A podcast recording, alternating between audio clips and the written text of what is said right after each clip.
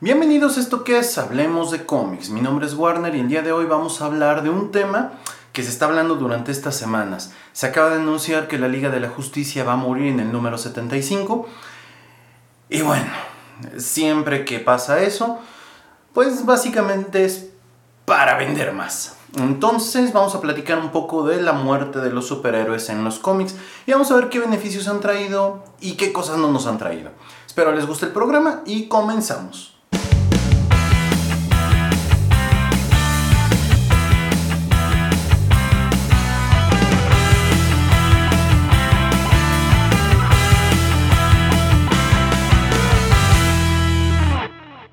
Prometí, vamos a estar subiendo videos de manera semanal. Esta semana tenía planeado hacer otra cosa, solamente que a mí el día viernes me apareció una noticia en mi timeline de Twitter que la Liga de la Justicia iba a morir en el número 75. Y entonces dije, ¿y por qué va a morir? Y después me acordé que le estaba escribiendo Brian Michael Bendis. Y créanme que no tengo nada contra Brian Michael Bendis, se me hace un gran escritor cuando está en Marvel. Y en los Ultimate, bueno, en el universo Ultimate con Spider-Man. Y bueno, Miles Morales realmente no tanto. Me gusta mucho su trabajo en New Avengers, Mighty Avengers, aunque es una serie que se ha despreciado bastante. Pero como que de un tiempo acá y después de que estuvo enfermo, que qué bueno que se recuperó, tuvo un cáncer de páncreas, si mal no recuerdo, una cosa así. Este, bueno, tuvo un tipo de cáncer, ¿no? La verdad es que no me crean mucho, ¿no? No es como que seamos amigos, ¿verdad? Para saber, sé que estuvo enfermo. Pero cuando tomó la Liga de la Justicia, la verdad es que yo no le auguraba mucho futuro. Y esto debido a que eh, previo a la Liga de la Justicia, cuando llegó a DC, le dieron el cómic de Superman y el de Action Comics. Y pues yo esperaba bastante, pero la verdad es que sí decepciona. Sí decepciona sobre todo con el ron previo en Superman que tuvo este... Ay, lo dibujaba Pat Gleason, que ahora está dibujando Spider-Man. Bueno, por lo menos desde el número 50 en adelante Pat Gleason estuvo dibujando. Y Peter J. Thomas, y Peter J. Thomas es un gran escritor. Entonces, bueno, la verdad es que dije, no sé de qué vaya este asunto de la Liga de la Justicia y su muerte, pero me parece que eh, amerita hablar un programa concretamente de la muerte de algunos de los superhéroes que han marcado pues prácticamente eh, una evolución o una involución inclusive en los personajes. Así que vamos a hablar de la primera gran muerte en los cómics, es decir, eh, vamos a decirlo así, la, la muerte que realmente marcó un antes y un después con un superhéroe y que de ahí nos dimos cuenta que las muertes pues no eran para siempre en los cómics. Sobre todo quiero que piensen esto. A ver, imagínate que tú eres el dueño, tú eres DC Comics, eres el dueño de DC. Tienes los derechos de los personajes de Superman, de Batman, de Wonder Woman, Green Lantern, que te pueden parecer buenos o no, eso ya harina de otro costal, relevante o irrelevante, ¿no? Pero tú eres el dueño de ellos. Y de repente un día llega un escritor y te dice, oye, ¿cómo ves que matamos a Superman? A ver, espera, espera, espera, ¿lo matamos como para qué o qué, no? O sea, yo puedo agarrar y decir, vamos a matar a Superman, pero yo tengo los derechos de ese personaje, o sea, me estás diciendo que voy a dejar de publicar cómics de él, me estás diciendo que voy a dejar de ganar dinero con él, o me estás diciendo que a través de ese evento, el personaje eventualmente va a regresar y que con el paso del tiempo, pues va a regresar así en un esplendor máximo, ¿no? O sea, va a regresar, o sea, eso fue lo que pasó con Superman. No, les doy este preámbulo porque muchas veces nos vamos únicamente con la idea de que es un capricho del editor, del escritor, de la empresa. A ver, no. Como siempre se los voy a decir en el mundo del cómic y en cualquier mundo, todo obedece a normas de mercado. El que les diga que, ah, es que son unos vendidos, es, un tipo de persona que la verdad es como aquellos que cuando Metallica empezó a tener éxito y empezaron a sacar más discos dijeron que eran vendidos. Yo digo, pues, si yo hubiera sido Metallica, ¿no? Hubiera yo empezado a generar lana, por supuesto que vendía yo discos. Porque no creo que a alguien le caiga mal unos cuantos centavos en la cartera, unos cuantos miles de dólares en la cartera. Esa es la realidad. Entonces, Hablemos del primer evento. No es que haya sido el primer superhéroe que murió, en realidad hubo unos antes que él. Pero el primer superhéroe del que tenemos que hablar es precisamente de Superman. Y bueno, ya en algún otro video, ojalá y lo puedan ver, que hablaba yo de las historias más emblemáticas de Superman, hablaba yo un poquito más a detalle del tema de la muerte de Superman. Yo siempre cuento la historia, ¿no? Y aunque parezco viejito repetitivo, la muerte de Superman a mí por lo menos me marcó porque pues yo crecí con las caricaturas de la Liga de la Justicia, crecí inclusive con algunos cortos en VHS, que me acuerdo que los venían en un súper que estaba cerca de mi casa. eh, donde venían algunos, la caja decía clásicos animados de ayer y hoy. Y venían caricaturas de este, Daffy Duck, que en ese entonces, en esa caja decía Daffy Duck, pero veías la imagen y era el pato Lucas, ¿no? Este, Porky, Box Bunny, pero eran caricaturas de cuando los dibujos no se parecían en nada a los dibujos actuales. Y venía entre ellos una serie de cortometrajes este, de la empresa de Max Fletcher. Max Fletcher, para quienes no ubiquen, Max Fletcher fue un pionero de la animación, eh, no me acuerdo cómo se llama exactamente, pero que tenía un fondo, ¿sale? Y que encima de ese fondo iban metiendo un cierto tipo de animación muy realista. Les recomiendo que los busquen en YouTube los cortos de Max Fletcher de Superman, creo que también tiene de Betty Boop y no me acuerdo de qué otro personaje. Y posteriormente Disney empezó a emular ese tipo de técnica que ellos tenían. Entonces, bueno, eh, pues yo crecí con eso, ¿no? Lógicamente, cuando paso por ese puesto de periódicos veo que Superman murió, le pide a mamá que me lo compre, me lo compra mi mamá, empiezo a leerlo y me quedo así de, no manches, Superman murió. ¿Y ahora qué sigue? Pero eso lo viví yo, o sea, eso fue un boom fue un, eh, momento en el cual mucha gente regresó a leer cómics, no importara que fueras grande, viejo, como fuera, regresaron a leer cómics. Y entonces la gente empezó a desatar esta, esta primer gran fiebre noventera de, de, los cómics y regresar. ¿Funcionó? Sí. Eh, ¿Ayudó a las ventas? Sí, en una industria que ya venía un poco en picada y que no importaba el boom de las películas de Michael Keaton de Batman o las películas de los 80s, 70s, 80s de Superman. O sea, en realidad la gente quería más producto de este. Entonces, bueno, fue una buena historia. Trajiste un personaje como Doomsday, que, que, no era Alex Luthor, que no era eh, Darkseid, que no era Brainiac, este Mr. Misplix. O sea, no era ninguno de esos personajes. Y entonces, pues llamó la atención porque era algo nuevo. Inclusive, pues empezó este... O sea, empieza más este rollo del coleccionismo, ¿no? De, tratar de meter la primera aparición de Doomsday, que es en tal número, en el Action Comics, en el Man of Steel, etc. Entonces, bueno, se arma todo un borlote. ¿Qué pasó después con el personaje? Bueno, después de eso Superman regresa. Aparecen otros Supermanes que no son Superman. Este, se da ahí toda una confusión. Se trata de arreglar todo este rollo. Y después Superman regresa con un mole, ¿no? Ya sabes, el cabello largo de acá atrás, medio corto de acá y largo de atrás. Y Superman regresa súper poderoso como Superman regresó superpoderoso, llegó un momento en que los villanos a los que se enfrentaba, pues prácticamente haciéndoles así, ¿no? Como One Punch Man, si no han visto ese eh, anime. O tengo entendido que también es un, este, un manga, la verdad lo desconozco, yo vi el anime y me gustó mucho. O sea, un personaje atormentado porque pues no hay un rival que le dure más de un pequeño golpe, en un golpecito así. Superman llega a ese nivel, tiene tanta energía que, si mal no recuerdo, o, ojo, o sea, no me puedo aprender todas las historias de memoria, llega un momento en que se tiene que separar de tanta energía y aparece un Superman azul, un Superman rojo. Y pues bueno, de ahí en adelante se ve una crítica severa al personaje. Hasta que eh, Grant Morrison en 1997 toma la JLA y empieza a darle a todos los personajes de la Liga de la Justicia un nuevo camino. ¿Ok? Esa es una muerte que marcó bastante al mundo de los superhéroes y que la verdad sirvió para vender, pero en realidad no le ayudó mucho al personaje. De hecho, estoy preparando este, para más adelante en el año el evento de este, Infinite Crisis escrito por Jeff Jones. Y hay una parte en el primer número de esta serie en donde Batman, Superman y Wonder Woman están discutiendo y pasa algo bien interesante. Eh, Batman le dice a Superman pues que prácticamente él está obligado a ser la inspiración de la gente, eh, a diferencia de él, y que la última vez que inspiró a la gente fue cuando murió y es así como ¡pum! ¿no? O sea, tiene toda la razón del mundo. Para ese momento, el año 2004, 2006, por ahí, en ese lapso de años, cuando sale Infinite Crisis, pues Superman era un poco irrelevante. Yo sé que hay fans, a mí me gusta Superman, tal vez no sea mi superhéroe favorito, pero las historias de Superman ya no tenían ese punch que llegaron a tener en otras épocas. Y esto, ese evento, pues le sirve para crecer. En ese mismo evento vamos a hablar de otra de las muertes, ¿no? De un superhéroe. Quizá en lo personal a mí sí me molestó mucho porque es un personaje que le puede sacar o le podía sacar en ese momento muchas cosas. Hoy ya no porque prácticamente Ted Kord ha desaparecido. Estamos hablando de Blue Beetle. Blue Beetle es un personaje que viene, no fue creado por este, DC Comics, este personaje fue creado, fíjense, por Steve Ditko para Charlton Comics. Eh, justamente después de que Steve Ditko deja a Marvel, llega a Charlton Comics y crea algunos personajes. Si mal no recuerdo de él es The Question, este, eh, Blue Beetle, pero la nueva versión, porque Blue Beetle ha tenido varias versiones. La más eh, moderna es este Jaime Reyes, Jaime Reyes, Jaime Rodríguez, Jaime Reyes creo que se llama, eh, que utiliza una mochila que en realidad es un parásito. Pero antes de él estuvo Ted Cord, que duró muchísimo tiempo.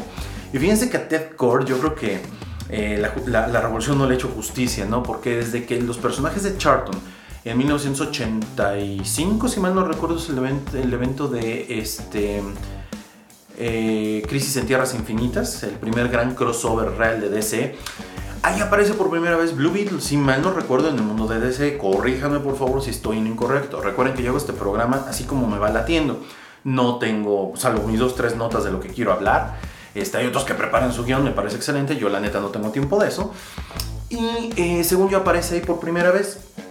Y eh, justamente por esos años, el gran escritor Alan Moore decide que quiere hacer una historia utilizando estos personajes de Charlton. Entre ellos Peacemaker, que ahorita tiene una serie en HBO muy criticada. Eh, que no me parece tan mala, ya platicaré de ella en el otro podcast de Hablemos de, de series. Este. The Question, eh, Blue Beetle. Y la verdad no me acuerdo cuáles son los otros personajes que quería utilizar. En donde prácticamente iba a matar a algunos de estos personajes. Y conocen la historia de Watchmen, bueno, saben cómo de qué va. Y entonces, este, pues DC le dice, ¿qué crees, mano? Mira, todo está muy padre tu idea, ¿no? Muy chida. Creo que el editor de ese entonces era Lane, Lane Wynn, que es el co-creador de Wolverine. Y le dice, mira, yo te he dado rienda suelta, escribiste un something de poca su madre pero acabamos de comprar los personajes, no friegues, ¿no? O sea, pues déjalos vivir un poquito más, ¿no? Y eh, sobre todo porque la gente decía, o sea, ¿cómo acaban de llegar y los van a matar? O sea, eso no tiene sentido. Y entonces, pues crea otros personajes. Ya desde ahí quieren matar al pobre Death Cord. Pero precisamente para el evento de Infinite, eh, Crisis del 2005, más o menos, el número 0 es un parteaguas porque toma este personaje bastante eh, emblemático para ciertas historias de la Liga de la Justicia, esa dupla que tiene con Buster Gold. Eh, que mucha gente dice, es que claramente son dos personajes que son gays. Mira, no sé si lo sean o no, tienen una cierta tendencia, ¿no? Por ese vínculo de amistad que tienen. Eh, pero bueno, no creo que por eso el personaje sea odiado, no creo que el personaje es muy bueno es un inventor, este... Hagan de cuenta que, bueno, yo lo concibo como un tipo Batman, pero con una personalidad muy de Spider-Man. Y es un héroe que en realidad lo que menos busca es el reconocimiento, lo que más busca pues es hacer el bien. Tiene una historia muy interesante. Y de repente para esa historia Jeff Jones dice, necesitamos un, eh, un ancla que pueda hacer que el universo de DC cambie por completo. Que mejor que matar a Ted Cord. A Ted Cord, un superhéroe menospreciado, un superhéroe que encontró la pista de algo muy grande y que nadie le hace caso. Batman no le hace caso, Superman no le hace caso, la Liga de la Justicia no le hace caso. Y la única persona que le hace caso es Wonder Woman. Y cuando Wonder, Wonder Woman se desquita de qué es lo que le pasa, la satanizan. Híjole, es una historia muy buena. Les digo, ya, ya estoy armando todo el, evento. De hecho, hice una pausa en Green Lantern para preparar todo este evento, ¿no? Para que lo pudieran conocer. Y la verdad es que es una muerte que dices, wow. Posteriormente hay muchos guiños a tratar de retomar el personaje en el cómic de Buster Gold, escrito precisamente por Jeff Jones.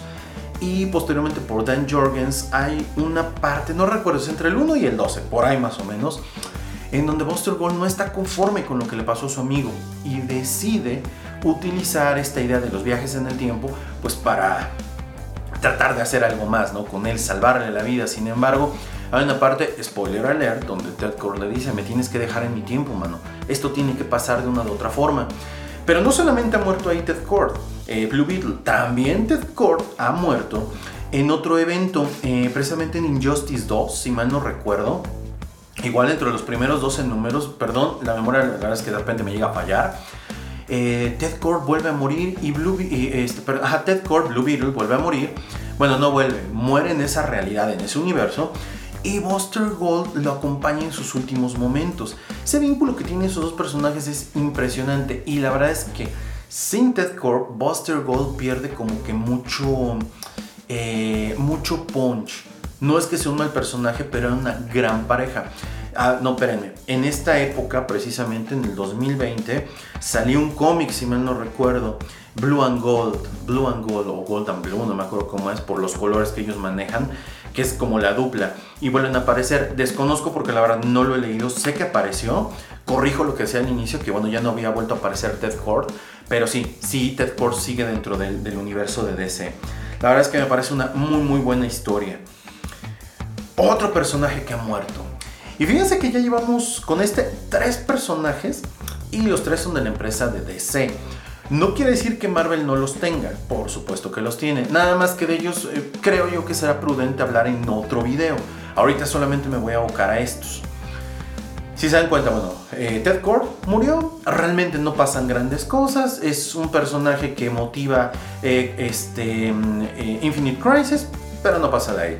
Born Injustice, pues no, no pasa de ahí. Eh, viene otro personaje que sí cambió por completo la realidad de otro personaje con su muerte. La famosa muerte de Jason Todd, el segundo Robin de Batman.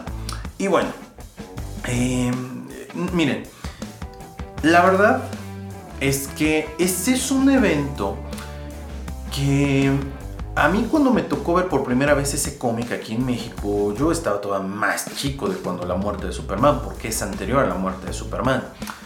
Y entonces recuerdo haberlo visto en casa de, ni me acuerdo quién, pero sé que era más grande que yo y tenía esos cómics, ¿no? De hecho tenía en la portada una, era una de las portadas originales del cómic de Batman, donde sale este Joker con una copa y como vestido de frac. Me llamó la atención, pero la verdad como que no hice mucho caso, sobre todo que el dibujo a mí no me gustó de la portada. Y entonces, este yo veo este cómic años después y lo empiezo a leer. Me llama la atención que muere Jason Todd, ¿no? Se hace todo un, un borlote ahí alrededor de él. La verdad, yo no le encontraba mucho sentido. Me puse a investigar, pero te estoy diciendo que esto no lo hice ahorita, esto obviamente lo hice hace años. Y entonces me pongo a investigar y me llamaron cosas la atención. Recuerden, este es un canal para gente que apenas está adentrando.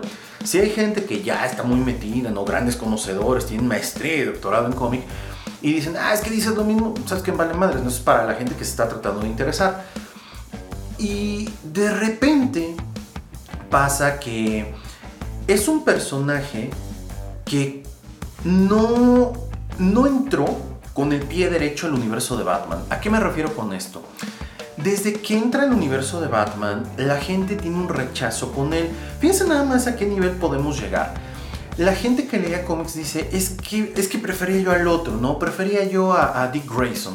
Dick Grayson era más noble, era dicharachero, era eh, más amigable, ¿no? O sea, tenía una motivación y pues un vínculo de amistad muy interesante ahí con Bruce Wayne.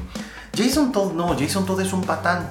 O sea, por lo menos la gente, la gente que, leyó esas historias cuando salieron y hacía el comparativo, o sea, chale, ¿no? O sea, ¿qué, qué qué tanto nivel de eh, compromiso tienen estos escritores que crearon un patán que no, no encajó de plano. Era un personaje que golpeaba eh, arteramente a los demás, pero tenía una razón de ser. Esa razón estaba en su origen. Es un cuate que viene de, de, ¿cómo se llama? Del, eh, del odio, ¿no? del maltrato, pues no es que sea ley, pero pues si le das un poco de violencia en su vida, pues no esperemos que reaccione de una manera muy adecuada. Entonces, no es un, personaje muy querido. Viene esta historia donde Jason Todd se enfrenta cara a cara al Joker. Y pues el Joker acaba eh, pues matándolo, literalmente matándolo a fierrazos. Y entonces pasó algo bien, bien, bien, bien loco, ¿no? Para los que no conozcan la historia. Resulta que en esa época la leyenda urbana dice que en Estados Unidos había estas máquinas para marcación. Son unas máquinas que si alguna vez han visto How I Met Your Mother en un episodio, Barney tiene una de estas para llamarle a chicas y contactarlas, ¿no? Para, para agendar citas con ellas. Pero esas máquinas están prohibidas. Esas máquinas son un delito porque, bueno, invaden la privacidad de las personas, ¿no? Marcan a cualquier hora. Entonces, en el penúltimo número, donde explota la casa donde estaba Jason Todd, se hace la pregunta, a ver fanático, ¿tú qué quieres? ¿Que viva o que muera? Y dices, wow, le dieron al personal, bueno, a, las personas le dieron el poder de decidir si vive o muere. Yo creo que ese pudo haber sido el inicio de los reality shows ¿no? en Estados Unidos. Este, porque la gente marcó y dijo que muera, que viva, que muera, que muera, que muera, que viva, que muera, que muera, que muera, que muera, que muera, que muera, que viva, que viva, muera, ¿no? La leyenda urbana dice que alguien utilizó esa máquina, la máquina marcaba y seleccionaba la opción de morir. Entonces esa máquina en automático lo que hizo fue que mató a Jason Todd. La realidad es que, y aquí tengo el dato, dice que ganó la opción afirmativa por un margen de 72 votos a favor, 571 en contra. Y fue el Joker quien le quitó la vida con una brutal golpiza. Es decir, a favor quiere decir a favor de que muriera, ¿no? En contra que muriera 5271. Y tenemos esta famosa imagen en donde Batman sale, ¿no? Con el cuerpo de Jason Todd y pues se lo lleva. Pero esa muerte no duró. Y cuando digo no duró, ¿sí? Eh, no quiere decir que regresó de inmediato. Precisamente en el evento de Infinite Crisis, justamente cuando Superboy Prime, que eso es bien chistoso, ese, ese dato me encanta darlo. Eh, todo el mundo alude a que Superboy Prime rompió la realidad de un golpe. Y tú cuando lees cualquiera de los 6, 7 números, porque no me acuerdo cuántos son, este, sin incluir el cero, nunca ves en ninguno de esos números que Superboy Prime rompa la realidad. Eso viene en otro número, es un número especial, no recuerdo exactamente el nombre. Ahí viene donde rompe la realidad y donde te... O sea, si lees ese cómic, prácticamente ya te spoilearon todo lo demás, ¿no? Este... Ahí es donde él rompe la realidad. Que se me hace un argumento, la neta, medio pendejo, ¿no? Rompe la realidad y en automático Jason todo reaparece. Este, hay muchas cosas que cambian en el universo de, DC, ¿no? Y ahí vuelve a aparecer el personaje. Eh, al inicio lo vemos un poco más maduro, posteriormente no. La historia es eh, Under the Red Hood, que de hecho en dos semanas voy a subir el primer video de Under the Red Hood de Batman, para que la gente que no conozca esa historia la pueda empezar a, ver y apreciar. No me parece mal, no me parece una mala historia, pero es el regreso de Jason Todd, un personaje que murió. Y ahí va el personaje, ahí va el personaje. Le empezaron a dar un matiz bien diferente al universo de Batman porque era un personaje que no perdonaba, se convirtió en un tipo Punisher sin llegar al extremo de un Punisher, pero ahí iba, iba, iba el personaje, iba bien escrito. Y de repente cuando empiezan los nuevos 52, pues de repente al personaje le quitaron ese punch de agresividad. Creo que Scott Lovell, que es el escritor de, Red Hood and the Outlaws, luego Red Hood and Arsenal, y no me acuerdo, porque fueron, yo creo que haber aventado Scott Lovell como fácil unos 110, 115 números, ¿eh? fácil. Y nada despreciable la historia. Pero traiciona creo mucho las raíces de este personaje que sí mataba, utilizaba pistolas, etc. Pero bueno, lo matan, regresa. ¿En qué ayudó? Que nos diste un nuevo personaje llamado Red Hood. Al servicio de Batman. Ahí se ayuda. ¿Sale? Pero es un personaje pues que si no lo regresabas pues en realidad no hubiera pasado como que mucho. Vamos a ver qué otro personaje tenemos eh, que, murió y que regresaron. Vamos a hablar de otro Robin, Damian Wayne. Y miren, esta historia de Damian Wayne donde muere, muere en los nuevos 52, es una historia súper extraña, ¿no? El cómic es escrito por Grant Morrison. Recientemente, pues el episodio pasado de esto, hablé precisamente de Grant Morrison y lo grandioso que me parece. Sin embargo, ¿no? Eh, Batman Incorporated, dentro de los nuevos 52, yo nunca acabé de congeniar con ella porque me parece una historia que como que trata de recordar un poco de lo anterior donde habíamos visto a Dick Grayson con este niño Robin, ¿no? Damian Wayne. Y acá en los nuevos 52 como que a mí no me acabó de convencer mucho y entonces, pues en, este, en, este, en esta historia matan a Damian Wayne. Eh, pues es una historia muy del universo que cree Grant Morrison y que definitivamente si no lo has seguido te pierdes mucho. ¿Por qué matar a Damian Wayne? Porque precisamente pasó algo muy similar con lo de Jason Todd. Decidieron que no era lo suficientemente bueno para ser hijo de Batman, de Bruce Wayne. Deciden matarlo. ¿Y qué fue lo que pasó? Bueno, todos sabíamos que iba a regresar, no iban a perder los derechos de ese personaje. Cuando regresa en el cómic de Batman and Robin, eh, le dan un arco argumental muy duro a Batman. Se lo recomiendo, es escrito por Peter J. Tomasi.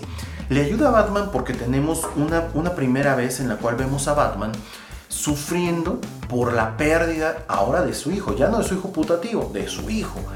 Y entonces Batman se va en una aventura, ¿no? Para tratar de, de, de, recobrar el cuerpo del hijo, porque el cuerpo del hijo fue robado, parece ser que fue Russell Ghul.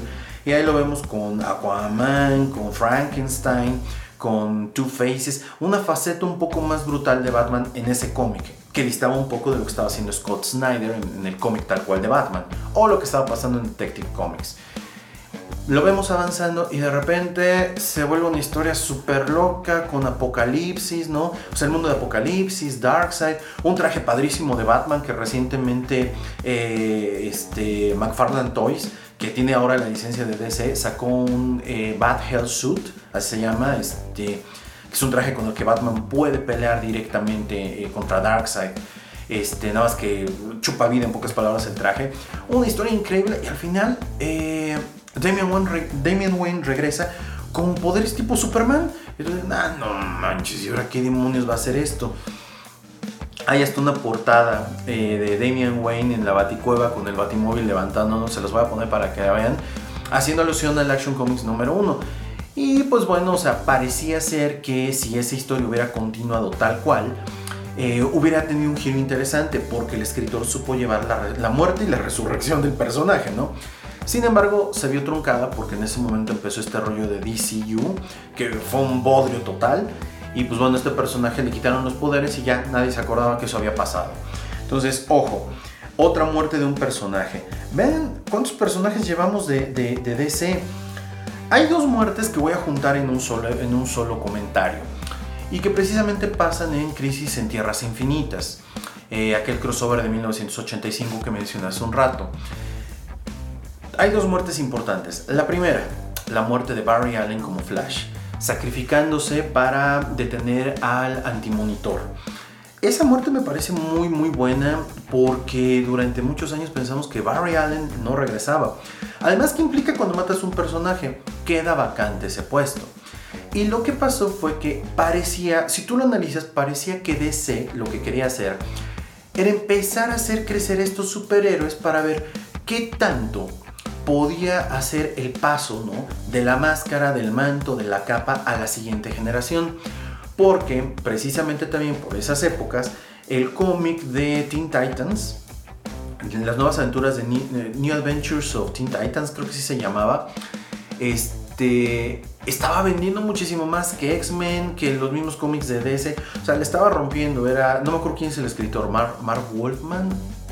Híjole, se las debo. No me acuerdo quién es el escritor pero este, estaba vendiendo más y estábamos viendo personajes que eran los sidekicks normalmente de los superhéroes, ¿no? De primera línea. Y de repente pues empezamos a ver la evolución, ahí vemos crecer a, Robin, a Nightwing, Starfire creciendo, este, ¿quién más? Este, Chico Bestia también creo que creció un poco, si mal no recuerdo. Una historia increíble, ¿no? Pero precisamente ahí, por ahí había un Kid Flash, ¿no? Que era precisamente Wally West y cuando Flash muere le pasan el manto. ¿Resultó? Por supuesto que resultó, porque las siguientes aventuras ya no eran con Barry Allen, eran, era con Wally West. A la gente le encantó, de hecho tengo que decirles que la verdad Wally West es un gran Flash con otros problemas, otras situaciones, ¿no? Otros elementos que le añaden mucha frescura al, al, al personaje de Flash, ¿no? El hecho de que esté casado, ¿no? Posteriormente va a tener hijos, etcétera, etcétera, le da un, un twist bastante bueno. Inclusive en sus interacciones con la Liga de la Justicia, me parece muy eh, creativo, ¿no? Porque juega un rol tipo Spider-Man dentro de la Liga de la Justicia. Pero de repente llega Jeff Jones. Ojo, yo no odio a Jeff Jones, yo lo he dicho, a mí me gusta, me, me encanta el fan service que nos da a los que nos gustan los cómics. De repente un día dice, ¿y por qué no regresamos al Flash original? Es decir, a Barry Allen. Y entonces nos da esta historia de Flash Rebirth, de algunos números, una historia que necesitas, la verdad, bastante background, ¿no? De la historia de, de Barry Allen como Flash, para entenderlo. Pero cuando este Barry Allen regresa, pues es un Barry Allen más maduro, mucho más maduro. Igual West estaba pasando por un momento terrible eh, en su familia, ¿no? Emocionalmente hablando. Se ve gente nada más de lo que hablamos en los cómics, ¿no? Momentos emocionales de los personajes, ¿no? O sea, ya, ya llegar a ese extremo quiere decir que tiene una gran historia detrás. ¿Sirvió de algo la muerte? Sí, pero al final uno dice, entonces ¿para qué lo mataste si lo ibas a revivir, no en algún otro momento? Déjalos morir tranquilos. Yo entiendo lo de los derechos y quererle sacar más jugo, pero hay que aprender, si hay algo que aprender en, este, en esta este, eh, historia de los superhéroes que eh, nacen, mueren, ¿no? Dentro de sus historias. Es lo que hace Tyler Kirkman en sus cómics, ¿no? Cuando mató a este, Rick Grimes, ¿no? En The Walking Dead, todo el mundo dijo, güey, lo acaban de matar, ¿y ahora qué sigue? Uno o dos números después, se acabó la historia. ¿Ya no te da para más?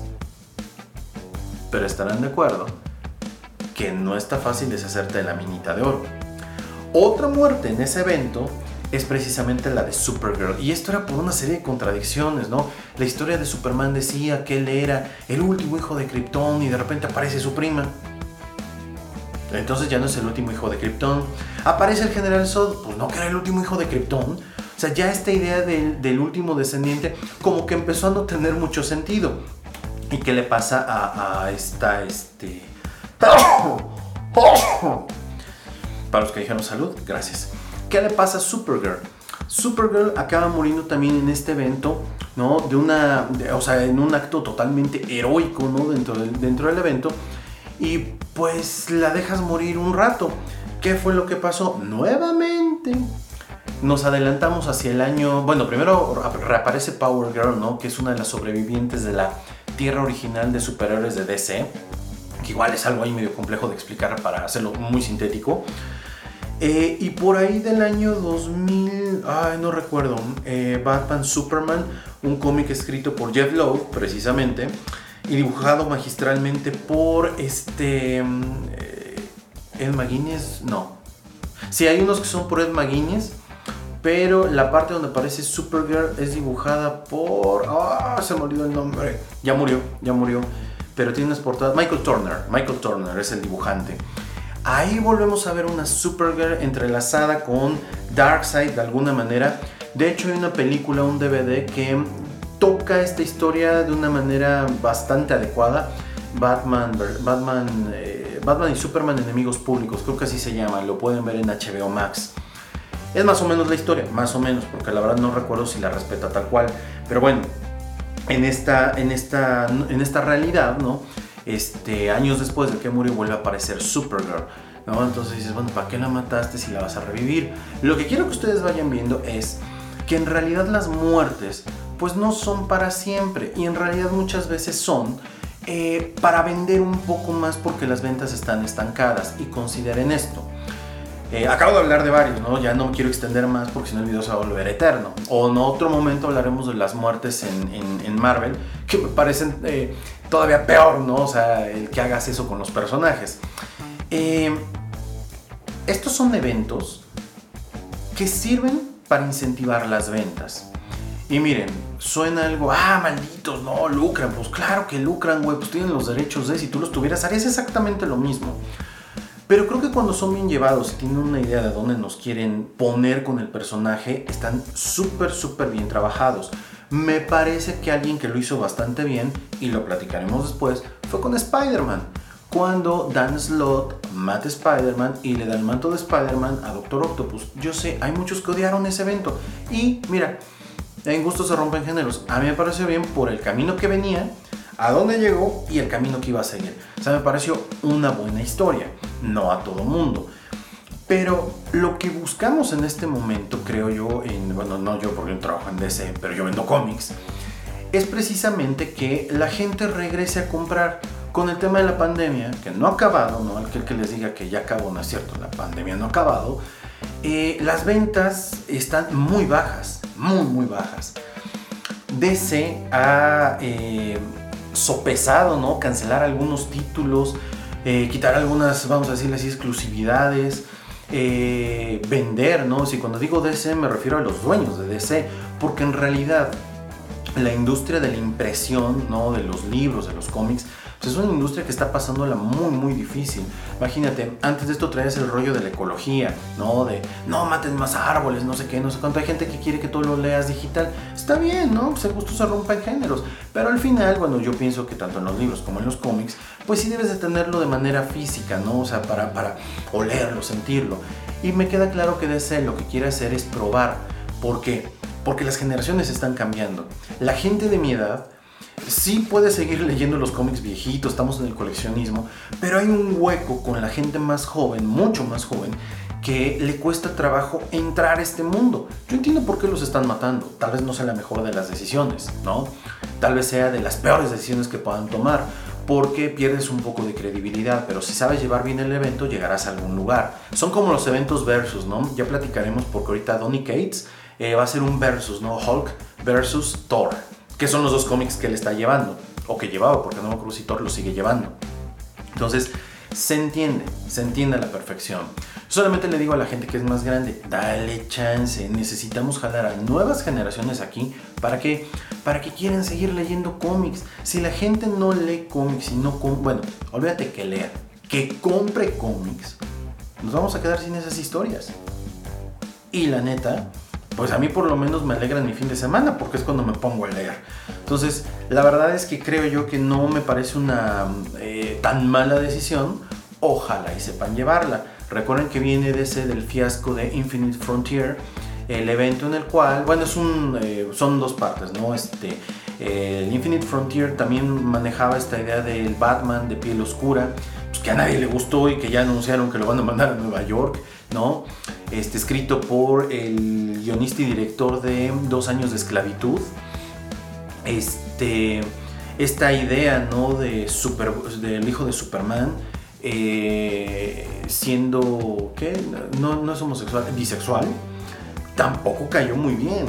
Y a ver, quiero que me entiendan, nada en contra de, simple y sencillamente, las, personas más grandes somos muy renuentes a, a mí me encantó por ejemplo el cómic de Wonder Woman, este de Infinite Frontier, donde sale esta chica este, que tiene un nombre medio extraño, que es brasileña.